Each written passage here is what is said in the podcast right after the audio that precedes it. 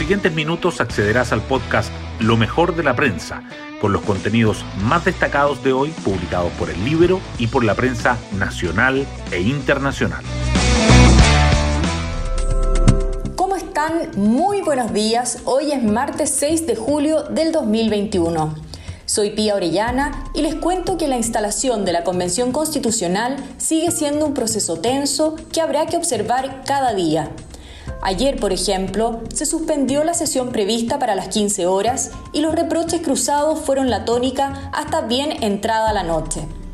Como una manera de seguir de cerca los acontecimientos, el Libero debutó el domingo con un nuevo servicio informativo vía newsletter que informará a diario sobre los hechos más relevantes del día del proceso constituyente.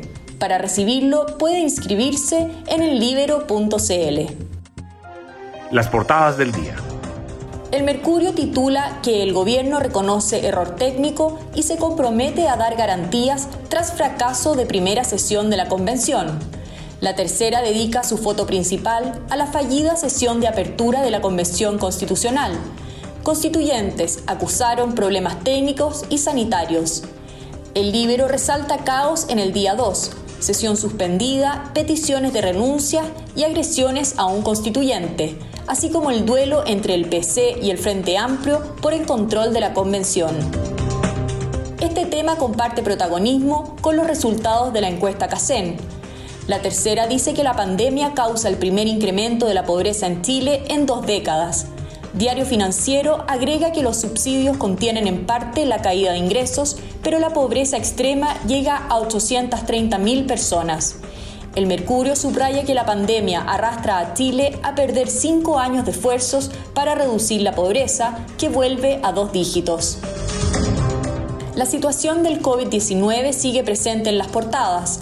El Mercurio remarca que el Ejecutivo anuncia que dará a conocer el nuevo plan paso a paso este jueves, cuando toda la capital salga del confinamiento.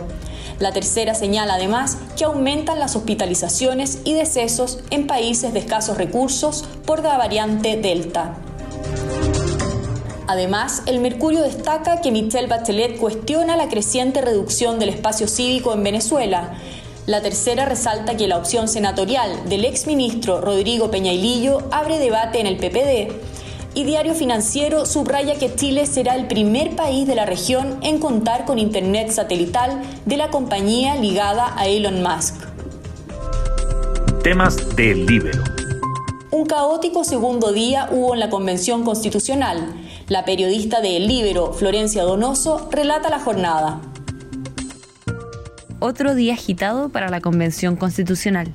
Por problemas técnicos y de aforo, la primera sesión debió ser suspendida, causando acusaciones cruzadas entre los constituyentes. Mientras la gran mayoría de estos culpaba al gobierno por no tener las salas preparadas, lo que algunos consideraron hasta un boicot o sabotaje, otros criticaron a la mesa directiva por citar una sesión cuando no estaba habilitado el lugar. Desde la lista del pueblo, colectivo socialista y apruebo dignidad, solicitaron la renuncia del ministro Juan José Osa y de Francisco Encina, el nexo entre la SECPRES y la Convención. En paralelo, la tensión al interior de los patios del Congreso se sumaba a la existente en las calles que rodean la sede, tanto así que un convencional fue agredido por manifestantes tras salir del recinto. Pueden encontrar esta nota en el libero.cl.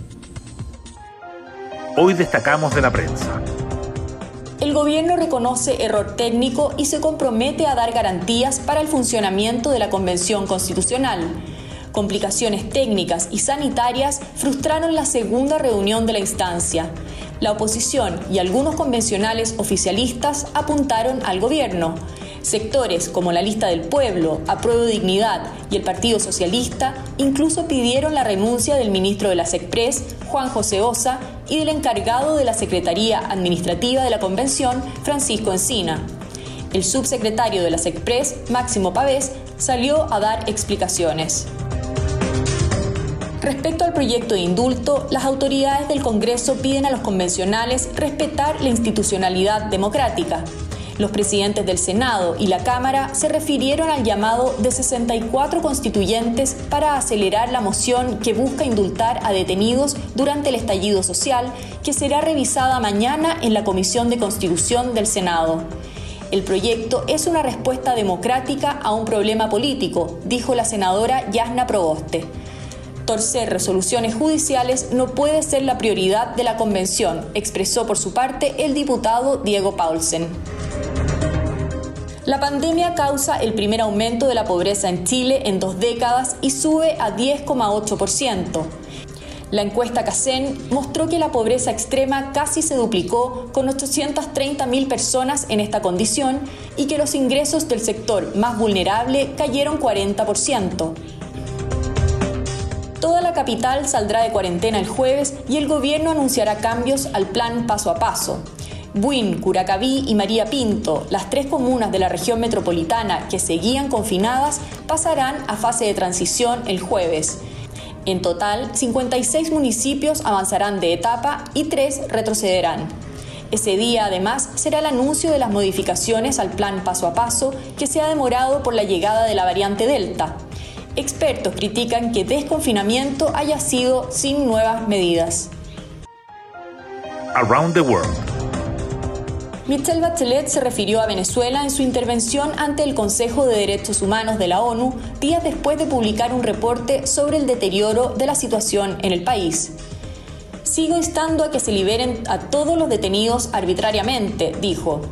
La alta comisionada criticó la reciente detención de tres activistas de la ONG Fundaredes que venía denunciando la convivencia entre el régimen de Maduro y las disidencias de la FARC en la frontera colombo-venezolana. Hasta aquí lo mejor de la prensa. Que tengan un muy buen día y será hasta la próxima.